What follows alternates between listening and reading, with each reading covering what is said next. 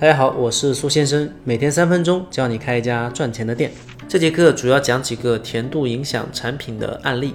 在二零一四年前呢，传统香港的丝袜奶茶一直是非常小众的产品，基本上只流行在珠三角地区，还有就是香港跟澳门这两个地方。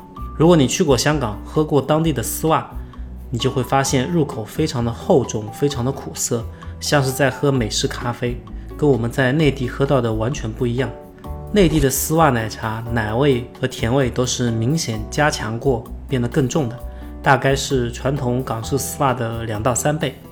同时呢，茶汤也变淡了，从一比二十的茶水比例变成现在的一比三十五，甚至一比四十都有。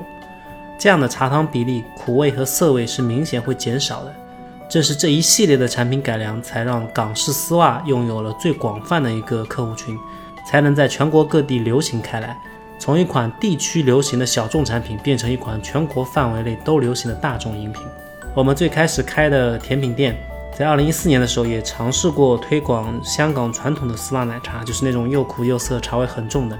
我们还做了一个跟奶精奶茶做对比的营销，实际做下来呢，复购率不到百分之五，就很多人去尝试，但是第二次、第三次喝的概率很小。后来我们把产品改良了四五次，销量才有比较明显的一个上升。改良思路其实非常简单，就是降低茶的浓度，多加奶，多加糖。我再说一个抹茶甜品的例子，抹茶甜品是二零一七年突然爆炸性增长的一个甜品子品类，当时最流行的品牌叫做无邪。呃，日本抹茶的话，其实是源于中国唐代的磨茶法，就是把茶叶碾成粉末来吃的。抹茶粉本身是苦的，而且是非常非常苦的。你们可以猜一下抹茶甜品店里面什么产品是卖的最好的？肯定不是抹茶粉本身，也不是日本当地的那种抹茶喝法。销量最高的呢是抹茶冰淇淋、抹茶奶茶和抹茶千层，它们都是最高甜度的那一批。而且这些产品需要用的抹茶用量非常的少，主要是为了着色，让拍照更好看一点。抹茶加糖改良也是为了提高产品的适应性，增加客户的数量。我在超高下说说咖啡的问题。我个人始终认为，意式咖啡在中国的需求是被严重夸大了。让中国人去喝欧美人喜欢的意式咖啡，相当于让欧美人来喝功夫茶。我们不能直接拿欧美、韩日意式咖啡市场需求的现状来反向推测中国市场需求的未来。比如从数据上说，二零一七年大陆地区的咖啡人均消费呢是一年四倍，美国、日本、韩国的人均消费基本上是在三百倍以上，所以就能够得出。未来大陆地区人均咖啡销量可以到三百倍以上吗？啊，这是不可能的，至少我觉得是不可能的。